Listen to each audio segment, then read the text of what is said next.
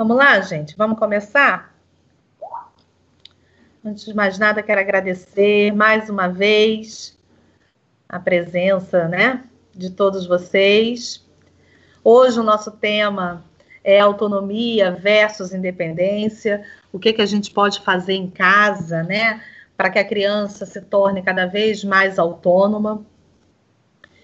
É, eu vou começar falando e aí, mesmo ainda eu, enquanto eu estiver falando, vocês já vão colocando na listinha a intenção, caso vocês queiram, caso vocês tenham a intenção de participar, de fazer alguma pergunta, tá? Não tem problema nenhum, a gente já pode ir abrindo lista, tá? Bem, é, essa situação da, da autonomia, quando se trata de criança muito pequena, a gente beira é, é uma linha muito tênue entre o que é deixar fazer sozinho, o que é mediar e o que é largar de mão completamente. Vamos lá. E, e aí, é esse, essa é a atenção que a gente precisa ter, porque depende muito da faixa etária. Eu já vim falando um pouquinho disso lá na nossa primeira roda, quando a gente falou de rotina. Então esse assunto ele acaba complementando e dirigindo mais especificamente aquele primeiro da rotina. Existem algumas tarefas que as crianças, embora ainda sejam muito pequenas, elas é, é, já dão conta de fazer. E quanto mais a gente deixar que as crianças atuem, mais autônomas elas vão se tornando. E isso é algo gradativo. O que, que a gente precisa ter atenção? Deixar a criança fazer não significa não estar por perto, monitorando e mediando. Essa, essa, essa é a grande situação. Ah, criança de três anos já dá conta de tirar a roupa e botar no cesto de roupa suja, por exemplo. É, ok, ela dá conta. Hoje a gente tem que tomar um pouco mais de cuidado, principalmente se a roupa vier da rua. Mas, enfim, em condições normais, ela dá conta. Mas alguém tem que ir atrás, né? E, e, e falando, e, e conversando, e, orientando até o final da, da, da atividade. Então, assim, tudo aquilo que a gente der de tarefa para a criança, ela precisa dar conta do início ao fim sozinha mais monitorada. Dentre as atividades, né, dentre as situações que a gente prevê é, para a conquista da autonomia, eu vou tocar em três pontos, quatro, melhor dizendo, que são cruciais no desenvolvimento infantil e que existem outras abordagens que podem vir a dizer completamente o contrário do que eu estou dizendo e não tem problema nenhum nisso. Eu vou falar pelo âmbito social tá? Pelo âmbito, porque o tema é a autonomia. Então, o âmbito social, que é, primeiro, é a chupeta, a mamadeira, o, desfra o desfraude e a cama compartilhada. São quatro pontos que existem algum, algumas tendências, algumas, por exemplo, famílias, né, e, e alguns pediatras, inclusive, que aconselham é, o compartilhamento da cama, tá? Então, ok, tudo bem, aconselha. Mas eu, na função que estou, preciso dizer a vocês o que a gente deixa de conquistar quando a criança dorme até os 4, 5 anos na nossa cama. Tem famílias que eu sou, sei de histórias de famílias que a criança é, permaneceu na cama dos pais até os 9, 10 anos de idade. Então, assim, bem complicado a situação, e aí eu vou falar da situação casal, né? Porque você, em um dado momento, você precisa ser marido e mulher, e no outro momento você é pai e mãe. Então, é, são situações que precisam ser pensadas no social e no que a gente vai afetar para a criança. Alguém quer fazer alguma pergunta antes de, de, de dar prosseguimento?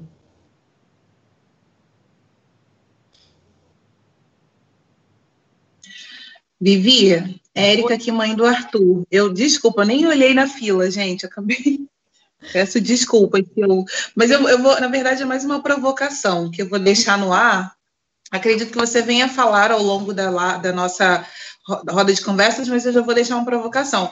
É, dicas é, que a gente possa fomentar, que a gente possa, é, aos pouquinhos, induzir a nossa, os nossos filhos que eles é, se dirijam para as suas camas, que a gente possa fazer, é, na verdade, é help mesmo, ajuda, para que a gente possa, aos pouquinhos, é, dar essa autonomia para que a criança tenha vontade, tenha ali é, desejo e, e, e, liberdade mesmo, vou dormir na minha cama e tudo mais. Aqui em casa a gente está tentando levar o Arthur, a gente está comprando uma caminha nova, né, estilo de carrinho, a gente está tentando né, fazer com que fique atraente dessa forma, mas você com a sua sapiência aí, se você puder nos orientar, dar dicas, está ótimo. Vou parar de falar que eu falo muito. Obrigada. Vamos lá, vamos, vamos, vamos, começar então pela cama, que é, é um desafio para a grande família, para a grande maioria das famílias. Então, olha só, primeiro lugar que a gente tem que pensar é o porquê que a criança continua dormindo na nossa cama. Existe aquela família que, logo que o bebê veio da maternidade, e até pela irregularidade das mamadas, enfim, pela facilidade, pelo cansaço materno, a gente acaba trazendo o bebê para nossa cama. Por conta das mamadas noturnas, enfim, a gente tem várias justificativas para o bebê na nossa cama. Nossa, enquanto adulto. Mas e o bebê? Por que a criança não vai para a cama dela por vontade própria? Eu acho que eu já falei um pouco com vocês sobre a, o nascimento do ser psíquico, né? Mas eu vou lembrar só o tópico principal. A criança, logo que nasce, ela demora quase que um ano para ela perceber que ela é um serzinho e que ela não faz parte daquele outro corpo. É a coisa da consciência corporal mesmo porque ela estava ali envolvida. Aí, alguns, alguns pediatras embrulham as crianças igual um charutinho. Por que, que fazem isso? Para a criança se organizar. Porque normalmente, quando ela acaba de nascer, ela, ela é toda. Ela, ela fica espalhada, ela não tem uma percepção corporal. E aí a gente tende a colocar aquelas almofadas, aquela, aqueles. Esqueci o nome que dá. Bem, enfim, aquelas almofadas é, a gente coloca, marca o espaço da criança, às vezes embrulha e solta só as mãozinhas. Enfim, a gente vai marcando esse contorno corporal da criança quando ela não está no colo. Uma vez que ela vai para a cama e ela entra no estágio de sonolência e avança, ela tende a se sentir perdida. E isso eu estou falando de crianças até um ano e meio, mais ou menos, tá? Isso também fazendo referência à percepção corporal. Não estou falando da emoção. Lógico que tudo isso é junto, a gente não consegue segmentar. Agora é só corpo, agora é só emoção. Mas eu vou explicar separadamente para que vocês tenham uma compreensão mais ampla. Então, quando ele vai lá para a caminha dele, as crianças, a maioria tende a acordar no meio da noite, não, não consegue ter uma noite completa de sono. Se as crianças ainda recebem uma mamadeira no meio da noite ou uma mamada, ela percebe o contato de uma outra pessoa, ela tende a não voltar a dormir. Então, assim, essa é a parte corporal. Emoção, cheiro, contato. Então, todas as vezes que ela se sente aninhada, sente o cheiro mesmo, obviamente não precisa estar de perfume. A criança tem um olfato apuradíssimo, é, principalmente em relação ao cheiro natural materno. Então, ela sente lá o cheiro da mãe, ela sente, é, é, e aí tem também a percepção auditiva. Ela foi acostumada com o ritmo cardíaco materno. Então, tudo isso traz um conforto para essa criança. Essas percepções tão sutis não se afastam ao longo da idade. Ao longo da idade, não se afastam. Se você se ficasse em silêncio, seu filho pode ter 4, 5 anos, colocar ele quietinho aqui, olha, e disser para ele, ele vai entrar num estágio de tranquilidade que se ele não estiver agitado ou atento em outras coisas, é capaz que ele adormeça por conta dessa própria tranquilidade que é passada nesse momento. Então vamos lá. Diante de tudo isso, o que, que eu vou fazer sozinho na minha cama no meu quarto? Não dá, né? Não posso. Como é que eu vou lá para o meu quarto ficar sozinho na minha cama, que eu viro para um lado, fica gelado, o lençol ou o edredom sai, aí bate um vento. Enfim, a gente não tem como vencer essas situações apenas pelo atrativo da cama. É muito difícil a criança ir para sua própria cama pelo atrativo do que que que está lá. É óbvio que todas essas ações é, a gente tem que pensar no seguinte: a criança ela precisa ser é, é, envolvida em todo o processo. Então, assim, eu vou montar uma, vou trocar, vou tirar o berço, vou colocar uma cama, beleza. Vamos lá, vamos escolher sua cama, vamos, vamos montar, vamos comprar um lençol do personagem que você gosta. Tá lindo, é dele e ele tem propriedade, sente aquilo como sua propriedade. Mas isso não é garantia que ele vá.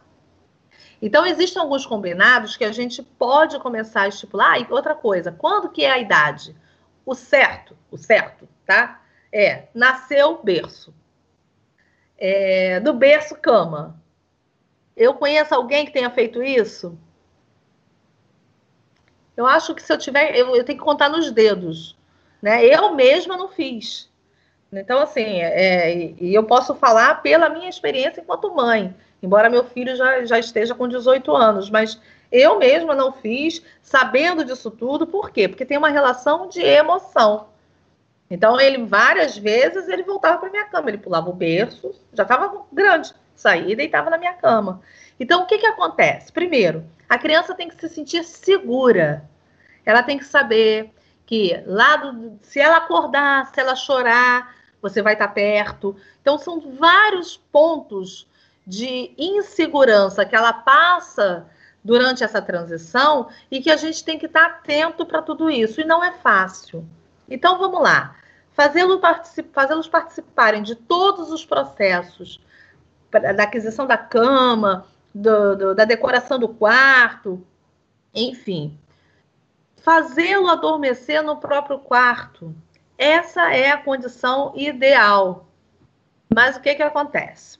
Nós, com a nossa rotina, muitas das vezes cansados, a gente não dá conta, né? O ideal seria ter uma outra caminha, você adormecer ali, deixar ele adormecer para você ir para o seu quarto. Essa é uma estratégia. E todas as vezes que ele levantar para sua cama, levá-lo de volta. Gente, a nossa rotina é, laborativa é quase que impossível fazer isso todas as noites, mas essa é a condição ideal. Mas se você não estipula um tempo, não marca um tempo para isso, você vai no tempo do seu filho, você tende a lidar com isso de uma maneira um pouco mais tranquila. Então tá bom, hoje você vai dormir aqui na minha cama. Mas olha, quando você pegar no sono, eu vou levar, eu vou levá-lo de volta, vou levá-lo de volta. Dizer a ele para que ele vai. Tem família que deixa a criança adormecer na sua cama pega no colo, bota lá, a criança chora, desperta e volta. Ele precisa lembrar que ele foi que foi dito a ele que ao longo do, do logo depois que ele adormecer que ele vai para a cama dele. E esses combinados precisam ser feitos de parte a parte. O que, que você acha, meu filho? Vamos fazer isso? Você está ficando tão grande. Olha, a cama não está dando mais espaço para a mamãe, para o papai. Então, assim, essas coisas precisam ser é, ajustadas com a criança, junto, todo mundo junto. E não é uma tarefa fácil. Assim como o desfraude, também tem que ser algo combinado. Vocês têm que estar certos de que, dado o momento, ele não vai mais dormir na cama. Ah, mas o que que isso atrapalha? Então tá bom, vamos lá.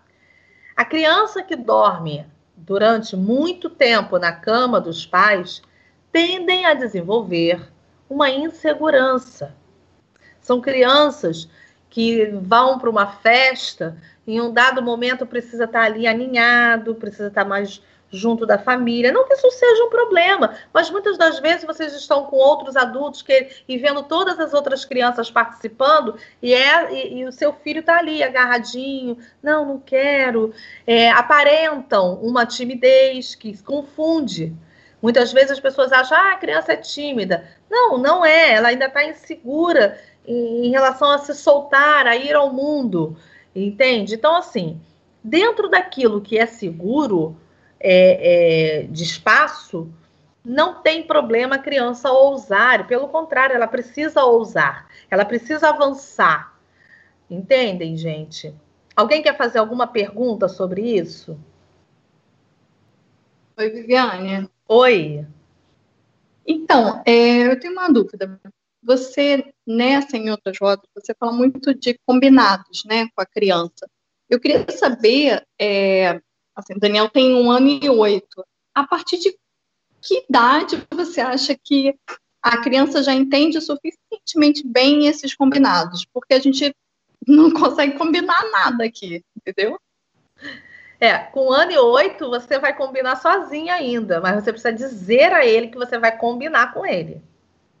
Quando a é, criança é, tem. A gente, a gente diz tudo, a gente fala, a gente tenta explicar, até essa questão da autonomia e tudo, a gente tenta incentivar, ele faz umas coisas é, sozinho, até bonitinho, ele abre a geladeira, pega o suquinho dele, sendo que é, a parte o contrário de entender que não é toda hora que ele pode abrir a geladeira e pegar o suco, ele não entende, entendeu? Então a gente fica nessa dificuldade do quanto a gente deixa ele fazer o que ele quer fazer, fazer essas, é, ter essa autonomia, porque a gente não consegue depois limitar para as horas que ele não pode fazer.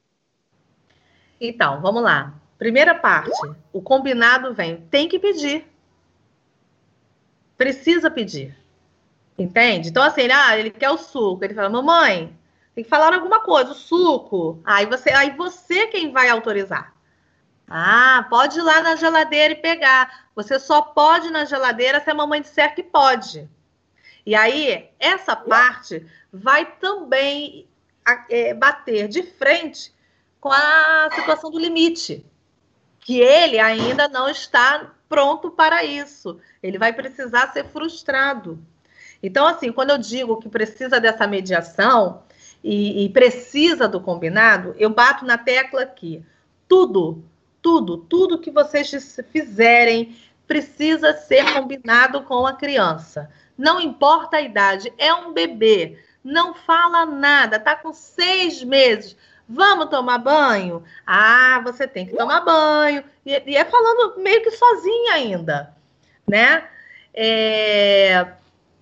E aí, logo em seguida, vamos nós. É, o suco, você quer suco? Ah, você quer o suco, se ele não falar. Então vai lá na geladeira pegar. Você vai junto. Poxa, meu filho, olha, na geladeira só junto da mamãe. Ele tem que ir sozinho, mas é monitorado. E aí, se ele for sozinho por conta própria, você não vai barrar a autonomia dele. Você vai dizer que tem um limite. Não, não, não. Não é para abrir a geladeira sem a mamãe estar tá perto. Até porque, se tiver alguma coisa que quebre, ele pode trazer uma jarra, alguma coisa, sei lá. Então, assim, é, é, é, é assim. Você tem a, a, o processo de aquisição da autonomia que precisa ser mediado pelo adulto. É isso. Ele vai agir com vocês por perto. Ele vai estar fazendo o que ele precisar fazer, mas com vocês. E aí é bater na tecla.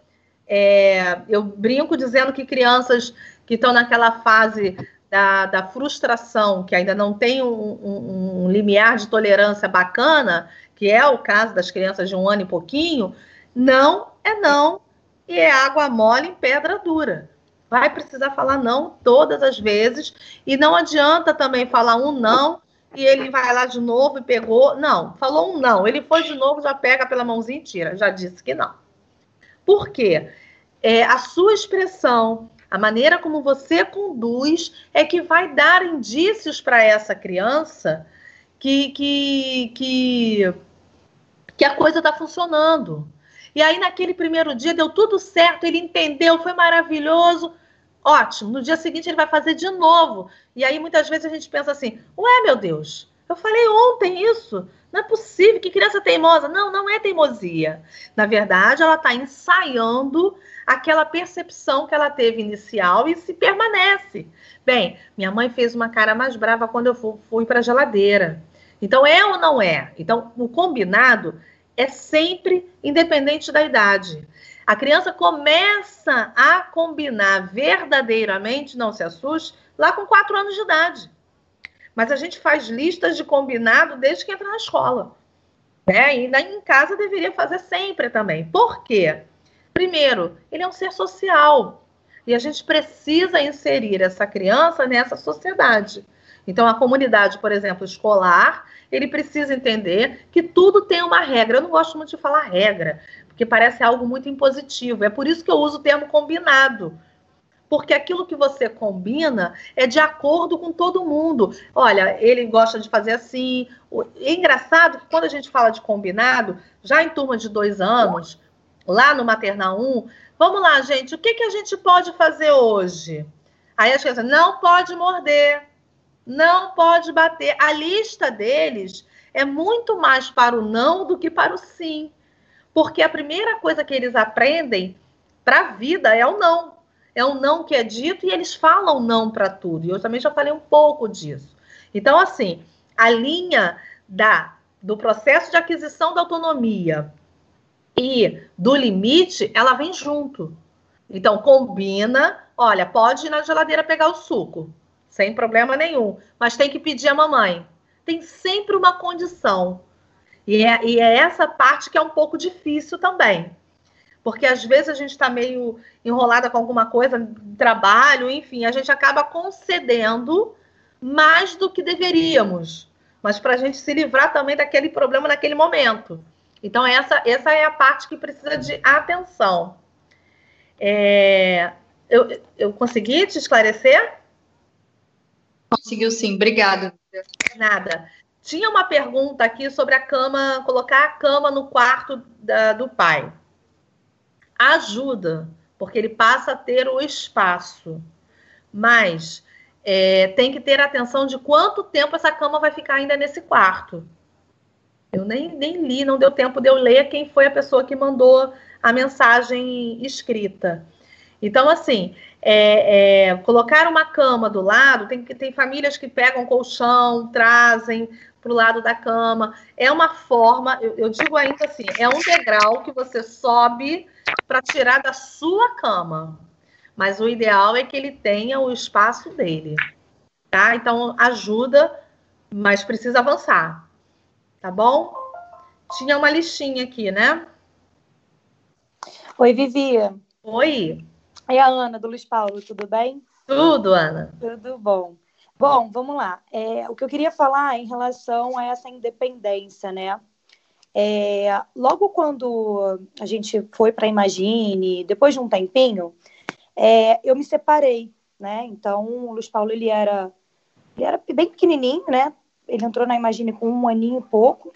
E aí eu me separei e assim, o Luiz Paulo ele sentiu muito, ele ficou muito irritadiço, ele ficou tendo crise de ansiedade, né? A gente fez várias é, várias reuniões na escola para tentar entender esse tipo de comportamento que ele estava tendo, porque a gente não conseguia entender o que, que ele estava querendo explicar, né? Era muito pequenininho para conseguir.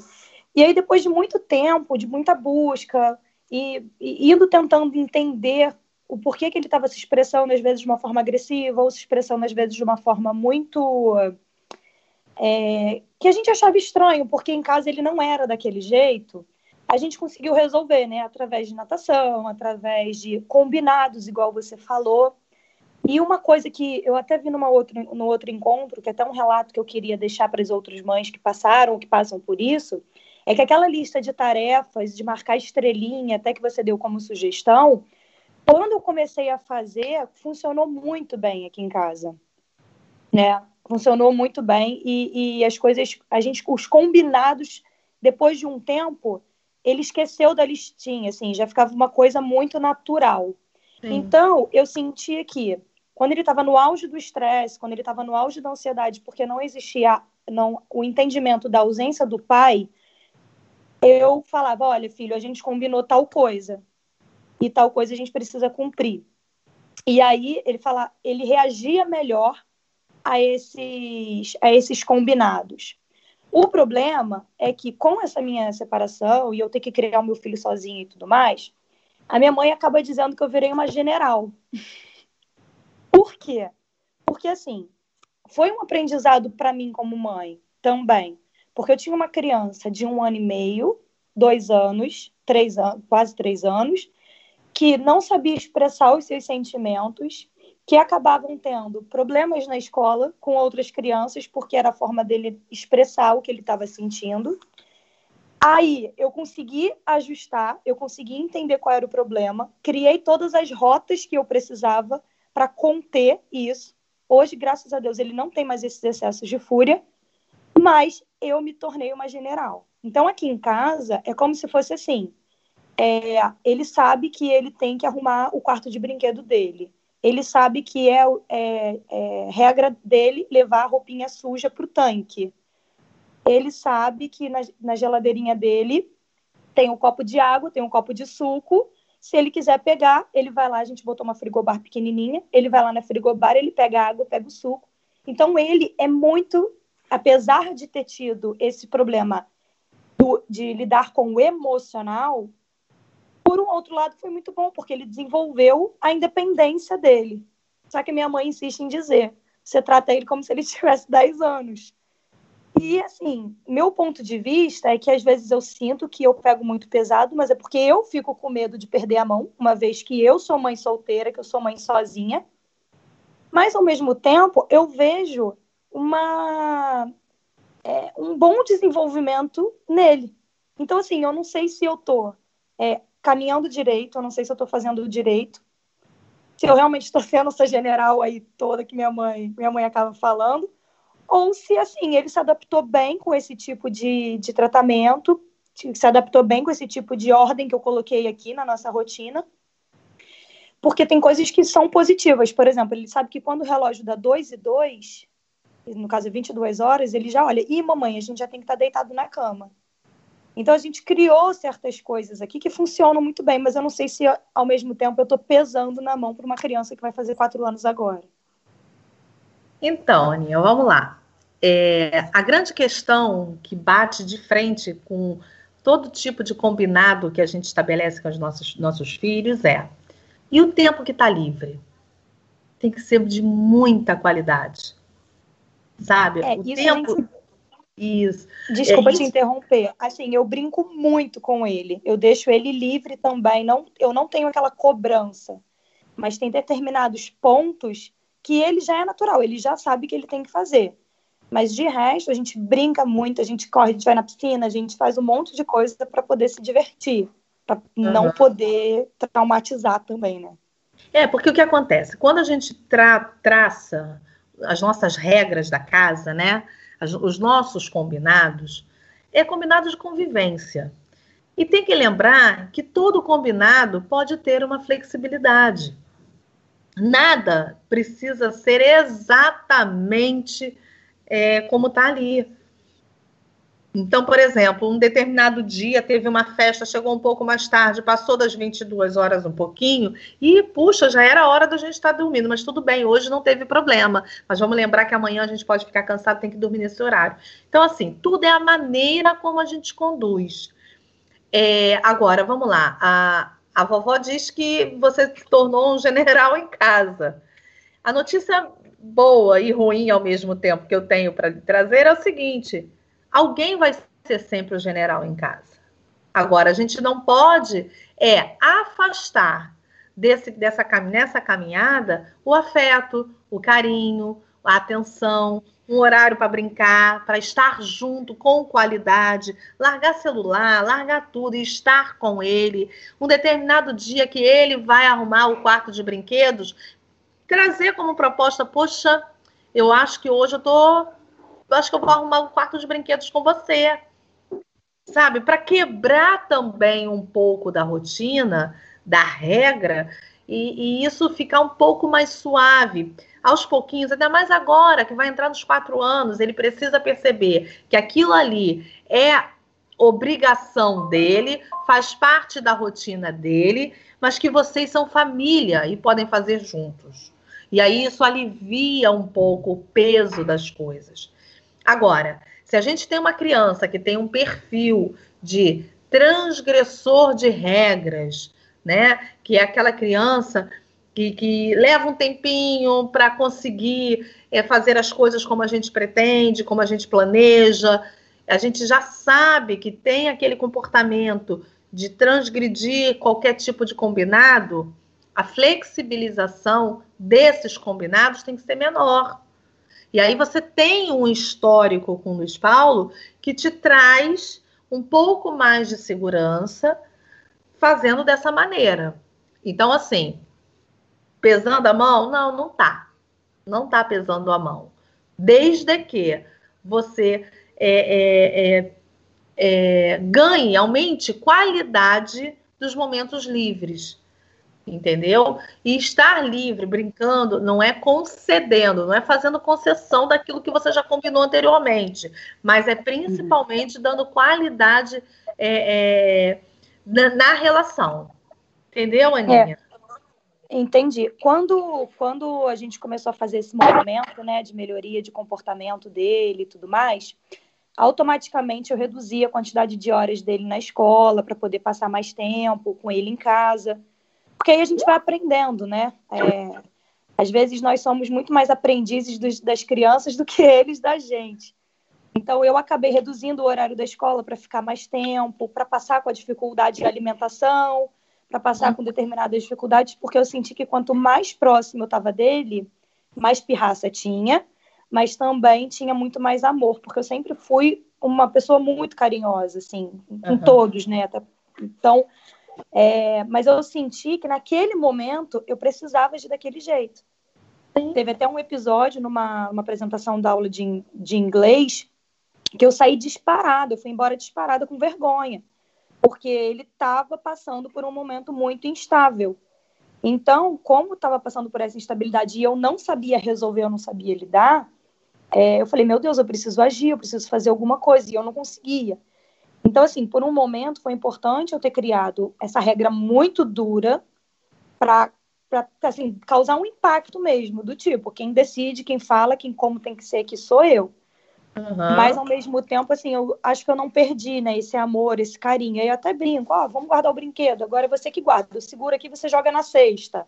Mas sempre mostrando que quem faz a atividade é ele, porque eu tenho medo. Até perguntei para você sobre o caráter da outra vez, porque um dos meus maiores medos é que, assim, eu sei que meu filho é uma pessoa boa, ele não representa, não tem nenhum tipo de atitude que demonstra algum tipo de atitude com maldade, mas eu tenho muito medo de eu, mãe sozinha, criar o meu filho sozinha e dele não crescer uma pessoa, sabe, que vai que vai atuar corretamente. Então, acho que é, acho que é, é meio que reflexo essa é uma tudo, né? preocupação, né? É, eu acho assim, essa é uma preocupação, acho que da maioria das famílias mesmo, né? Independente de ter passado ou não por alguma situação. Você tem um, um, um peso maior nessa preocupação pelo que você viveu junto dele. Mas, assim, é uma preocupação que todos nós temos hoje, né? E, e eu vejo hoje é, pais muito mais centrados e preocupados com o desenvolvimento de seus filhos do que há oito anos, dez anos atrás.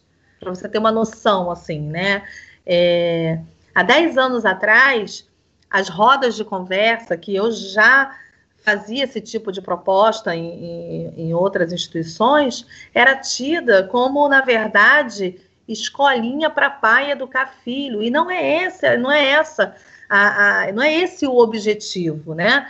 É, eu acho que é um, um, campo aberto de troca de experiência, é, é de embasamento teórico para aquilo que vocês já fazem em casa, né, para entendimento de por que, que as coisas acontecem.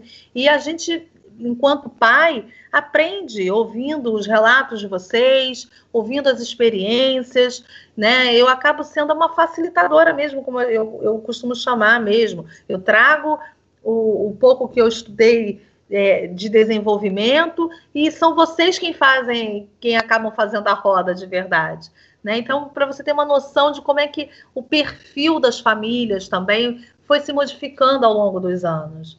Né? Hoje a gente, eu percebo, graças a Deus, um, um perfil de famílias muito preocupados com as crianças, muito preocupados com que, que tipo de ser humano que a gente está deixando para esse mundo, sabe? Isso é bem bacana.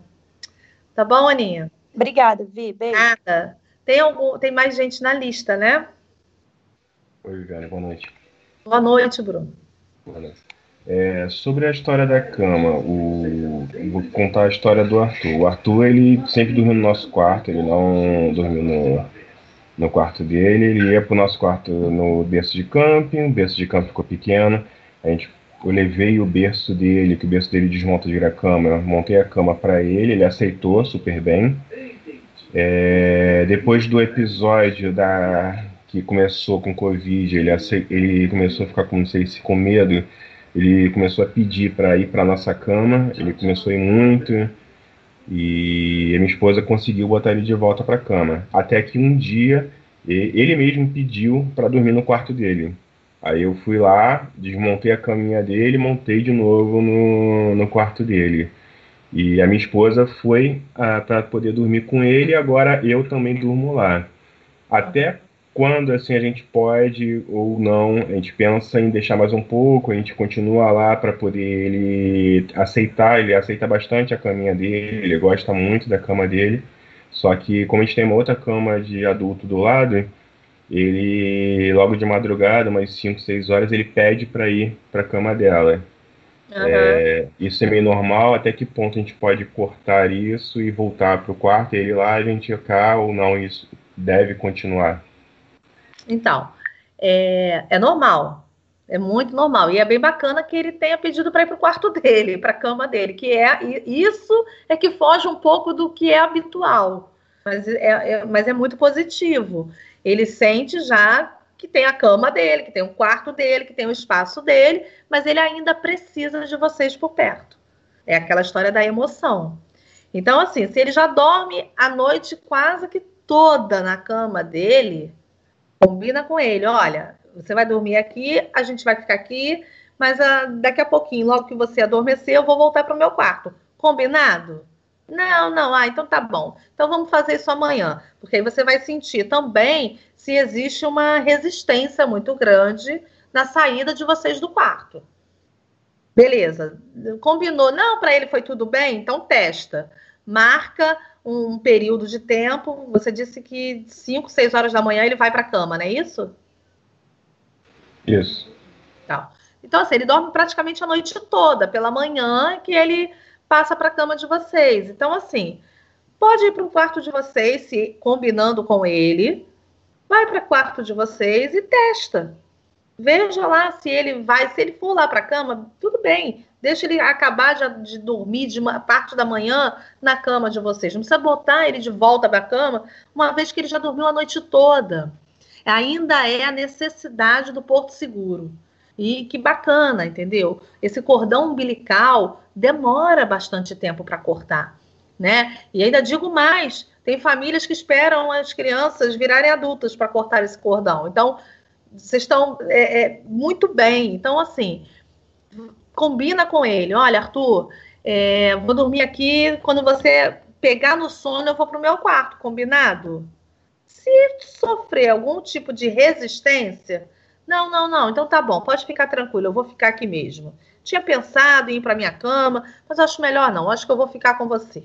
E fica ali. Pode ser que nessa noite você vai também testar essa resistência, se no meio da noite ele acordar para checar se vocês estão ali ou não. Mas uma vez que você diz, diz, uma vez dita para ele que vocês vão permanecer no quarto, permaneçam. Se vocês disserem, olha, vou sair, saiam, desde que tenha sido essa a finalização do combinado, entendeu? E aí vai para a cama de vocês, aí no meio da, da manhã ele levantou, oi filho, a gente estava aqui, dorme aqui mais um pouquinho. E daqui a pouquinho já está na hora de levantar mesmo. Ok, ele está dormindo a noite toda na cama dele. Essa é uma parte que é importante e é principal. Por quê? Ele já conseguiu perder o envoltório, que a gente chama, né? Ele saiu do saco gestacional extra é, uterino. O que, que é isso? É a criança que depois que nasce ainda precisa estar ali coladinha? Não, ele já está ele tá ganhando o mundo, ele está crescendo e ele está mostrando que ele está crescendo. Mas ele precisa ter a certeza de que vocês estão por perto. É só isso. Então, é, um combinado tem muito valor quando ele é, é, é cheio de verdade. Então, mantenham isso. Diga para ele, olha, vou para o meu quarto. E é, é ele que vai dar o tom. E aos pouquinhos vocês vão percebendo que vai ter uma hora, aí no outro dia, poxa, filho, percebi que você dormiu a noite toda na sua cama, hein? Caramba, você tá ficando um rapaz bem grandão, hein? Que ótimo! Eu tô achando que eu posso já dormir no meu quarto, porque você tá ótimo aí. Então, assim, é aos pouquinhos, um passo de cada vez, e é ele que vai te dando a resposta. Seus olhinhos arregalarem, ele percebe, você perceber que ele ficou mais apreensivo, dá uma volta, dá um passo atrás. Né? Vocês são as pessoas que mais conhecem as crianças. Então, assim, esses são sinais que, que vocês podem é, ficar atentos e ir avançando. Agora, vamos lá. É, pode acontecer de, depois de tudo isso resolvido, um dado dia, ele descobre que tem medo. Esse é um ponto dentro da, da autonomia, principalmente da cama compartilhada, essa história é, do, do, quarto, que aparece com, como um marco importante. Por quê? As crianças de 2 e 3 anos, elas estão vivendo a fase da fantasia. E o limiar entre o que é fantasia e o que é a realidade é quase que não existe. Assim, é uma linha tão tênue que um entra pelo outro. Então, as histórias, por exemplo, de lobo mal. É, agora tem a história do Covid. Não sei nem se vocês sabem essa história, tomara que não. Então, assim, é, essas histórias tomam um volume tão grande e a criança, por mais que, por exemplo, tenha fascínio pelo lobo mal, ela tem um medo horroroso. Porque eles adoram falar da boca do lobo, que o lobo vai pegar Chapeuzinho, vai pegar os três porquinhos. Eles amam a história dos três porquinhos, a grande maioria. Mas é uma coisa assim, uma fascinação por aquele bicho enorme, com a boca grande, que, que, que assopra as coisas e voa tudo, e ao mesmo tempo tem um medo, porque será que ele não, não, não pode estar aqui do meu lado? Será que ele não está aqui bem do meu ladinho? Então, assim, um dado momento pode ser que apareça um medo. E aí, mesmo já tendo voltado para o quarto, mesmo já estando na sua própria cama, talvez ele ainda precise de um dia, dois, três, uma semana, por conta do lobo ou da, do, da Covid, o, o colo, o quarto de novo. E não tem problema, gente. Mas a gente tem que marcar é o tempo, para isso não se alongar mais do que deveria. Ok, Bruno? Você, você falou agora do medo, ele já está com nessa história do justamente dos três porquinhos. Ele pede para não contar por conta do lobo. Ele pede o Pinóquio. É, fala, ainda bem que não. outras. Então, é, o lobo é uma coisa, gente. O lobo, eu conheço o lobo de maternal 1 há anos. É uma. Eles, ah, vamos contar uma história. A primeira coisa que eles pedem é, é os três porquinhos ou a Chapeuzinho Vermelho. E depois, assim, a gente estudando um pouco sobre a fantasia, a gente se depara com essas situações. Então, troca história, conta outra história, para depois a gente se deparar com criança de pré-2 amando o João Pé de Feijão, quando que lá atrás eles tinham medo do gigante. Então, Posso assim. sobre esse tema do medo ou não? Ou foge do. Pode, claro que sim. Sobre a minha, a minha esposa ainda meio que insiste ao contar a história, mesmo ele falando que não. A gente está correto ou não, ele pediu, a gente não conta.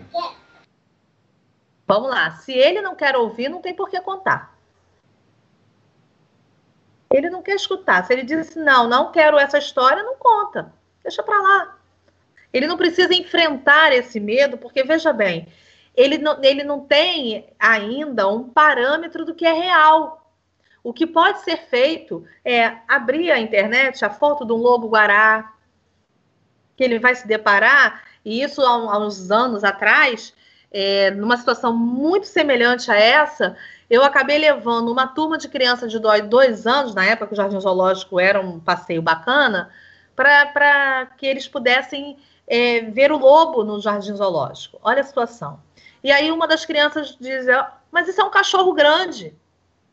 Então, assim, é, tamanha é a percepção deles em relação a, a, a, o que é real e com aquilo que está na história, eles não, não, não, tinham, não tinham noção, entendeu? E é o que deve, possivelmente deve estar acontecendo com o Arthur.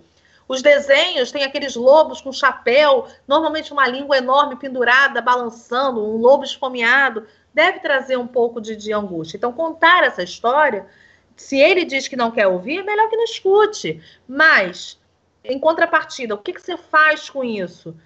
Pega uma imagem do lobo guará, por exemplo, apresenta, fala, filho, você sabe que bicho é esse? Pois é, aí fala do bicho, depois dá o um nome. É o lobo, deixa ele falar que bicho é esse. Que animal deve ser esse? Até para vocês também perceberem qual é o entendimento que ele tem é, é, dessa realidade. E olha isso, será que esse aqui tem condição de assoprar? Vamos ver se, se ele assopra alguma coisa? Sem falar da história. Ele vai fazer essa conexão por ele mesmo. Entendeu? Sim, obrigado, Viviane. Nada. Bem, aí vamos lá, deixa eu avançar para o copo e mamadeira. Tudo, a mamadeira, gente, é quando a criança já tem condição de deglutir, é, segurando com as próprias mãos, não precisa mais da mamadeira. Por quê? A mamadeira o bico faz referência ao bico do seio materno. Então, a mamadeira tem a transição também do lado afetivo. Então, à medida que as crianças começam a crescer, vão, ter, vão precisar tomar o café da manhã na mesa. Então, hoje a gente tem aquela, aquele, aqueles copos com bico dosador. Então, está na hora de ir tirando essa mamadeira. Tem histórias de crianças que mamam até 6, 7 anos de idade à noite. Tem o, o projeto facilitador de vida da gente. Mas a gente tem que pensar que, para além da falta, né, da, da ausência dessa autonomia, além da questão emocional, tem todo um comprometimento orofacial por conta da mamadeira.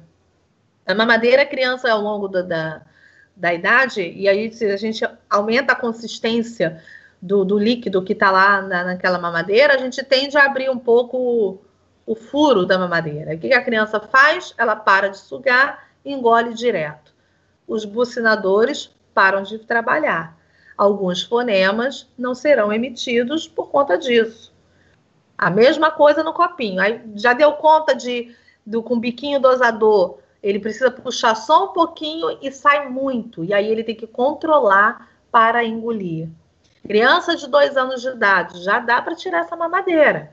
Aí é uma coisa de família para família, ver a realidade, a logística de vocês, mas eu, enquanto educadora, preciso dizer quais são os comprometimentos que uma mamadeira a longo prazo pode trazer. É, é, os dentes incisivos tendem a vir mais para frente, existe a mordida aberta, que são aqueles dentinhos que já não se fecham, não se cruzam, fica mais abertinho, é, tende a trazer uma respiração bucal. Então, tem uma série de fatores, para além da autonomia, que precisa ter atenção. E chupeta é a mesma coisa. É, por conta de precisar adormecer com aquela chupetinha, fica ali sugando, sugando, sugando, faz referência ao seio também, e a, e, e a maturação da criança tende a demorar. É isso que acontece.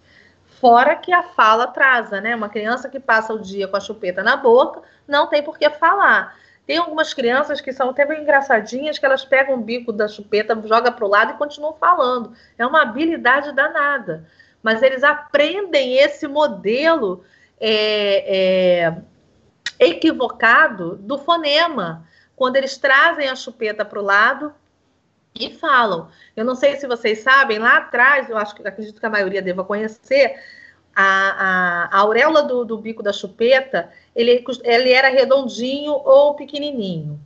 Aos poucos, é, os ortodontistas foram ampliando a base da chupeta. Né? Por que, que isso aconteceu? Qual foi um dos grandes motivos, além da estética, obviamente? porque as crianças conseguiam fazer uma manobra com a chupeta, de modo que esticavam o lábio inferior, trazendo a, a base da chupeta para dentro, e esticavam o lábio inferior e ficavam com a chupeta toda lá dentro da boca. E falavam com aquela chupeta ali dentro, que é uma coisa que eu também até hoje não consigo entender essa habilidade, mas eles tinham. Então, aos poucos, até os ortodontistas foram modificando essa estrutura da base da chupeta para que as crianças não ficassem com aquela parte toda para dentro da boca e não atrapalhando é, é, é, a fala. Tá? É, alguém tem mais alguma pergunta para fazer? Sobre essa questão da mamadeira, desculpa, o Bruno Silva. Sim. Ah, o Arthur ainda não mama durante o dia, ele só mama para poder dormir à tarde e para dormir à noite durante a madrugada. É, também aconselha-se ir para o copo, já colocar no copo ou não? Vamos lá.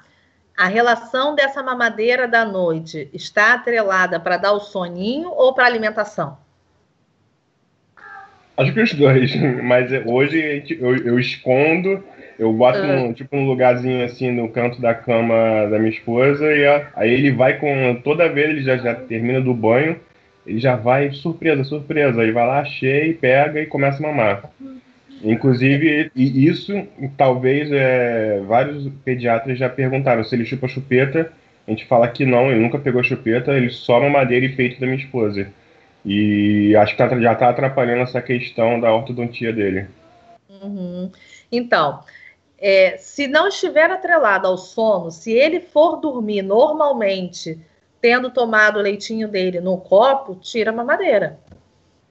Aí faz uma, uma brincadeira, compra um copo diferente, de uma outra cor, para criar também uma, uma estratégia, para ser uma surpresa bacana para aquele momento, porque senão também pode, porque assim, na verdade, na hora do soninho dá aquela molezinha, aí a gente garante a alimentação, mas aí já fica ali mamando, aí o olhinho já vai fechando, né? Então, assim, puxa, hoje tem uma novidade, traz um copo com uma cor diferente, alguma coisa, um, sei lá, alguma situação que vocês percebam que ele gosta, que ele goste muito, coloca lá na surpresinha, e hoje a surpresinha vai ser diferente. E aí só observa, porque também a gente não, obviamente, é, é, não dá para a criança ficar com sono atrapalhado por, porque trocou o, o, a mamadeira, entendeu? Mas se ele já dá conta, se ele só toma mamadeira nesses, nessas situações, vai para o copinho, pode ir para o copinho. Né? Pra, primeiro porque isso já, já facilita a, a, a questão da ortodontia. É, inclusive na madrugada ou não? Na madrugada mantém a madrugada, mamadeira? Eu acho que ainda não. Ainda não, porque senão você vai ter que acordá-lo. Normalmente na madrugada ele acaba tomando uma. dormindo, não é isso?